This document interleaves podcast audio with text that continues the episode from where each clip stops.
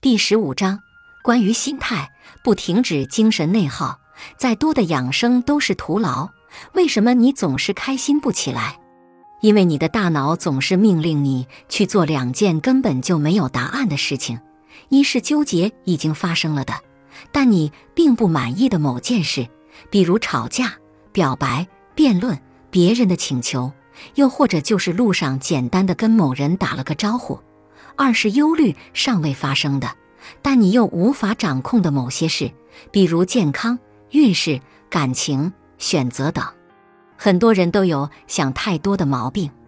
和男朋友吵了一架，心路历程是：吵完十分钟，我不想理他，但他居然都不主动来找我，怎么办呢？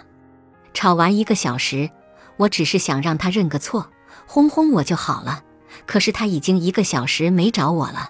哎呀，烦死了！吵完三个小时，他是不是早就想分手了？哼，分就分吧。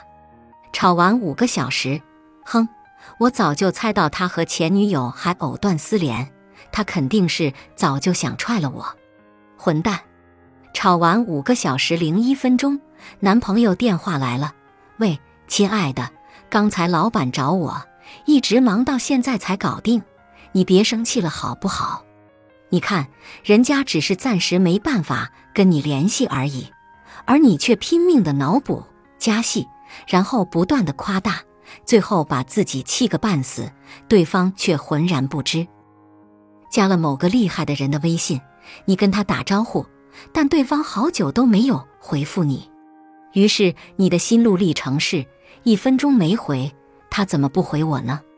是不是因为我太唐突了？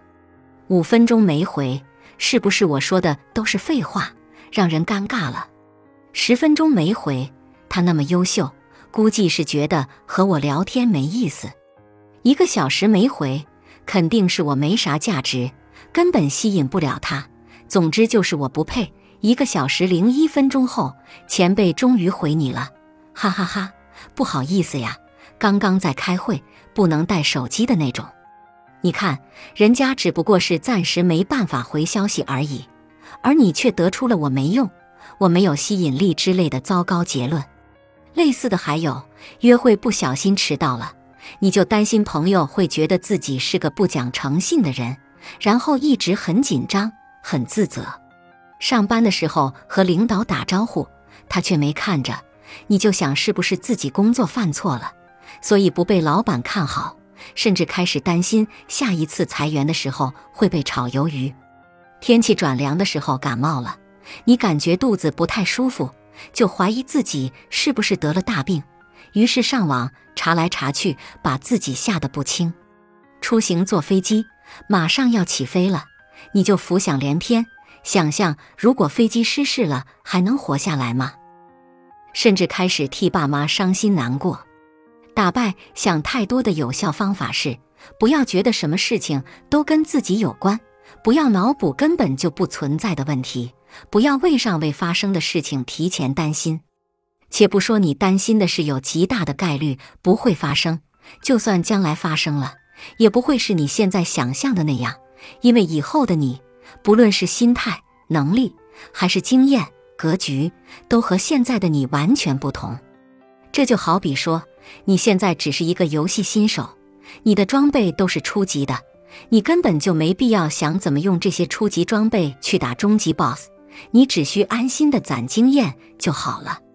要允许自己有很多问题，暂时还不知道该怎么办。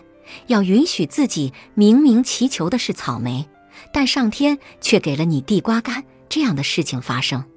最好的心态是，上天给你什么，你就享受什么。上天拿走什么，你就接受什么。上天懒得理你，你也别去理他。最后，关于如何停止精神内耗的五个提示：一、不要因为遇到了不公平就没完没了地自我拉扯。全世界通行的规则往往是帮亲不帮理。如果你过分的追求公平和客观，无异于自讨苦吃。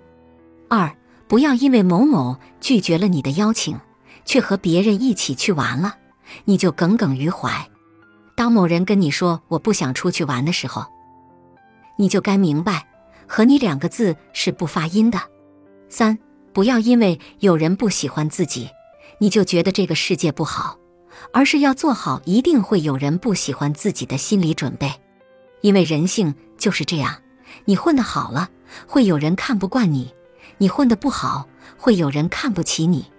四，不要因为和 B 针锋相对，你就急着选边站队。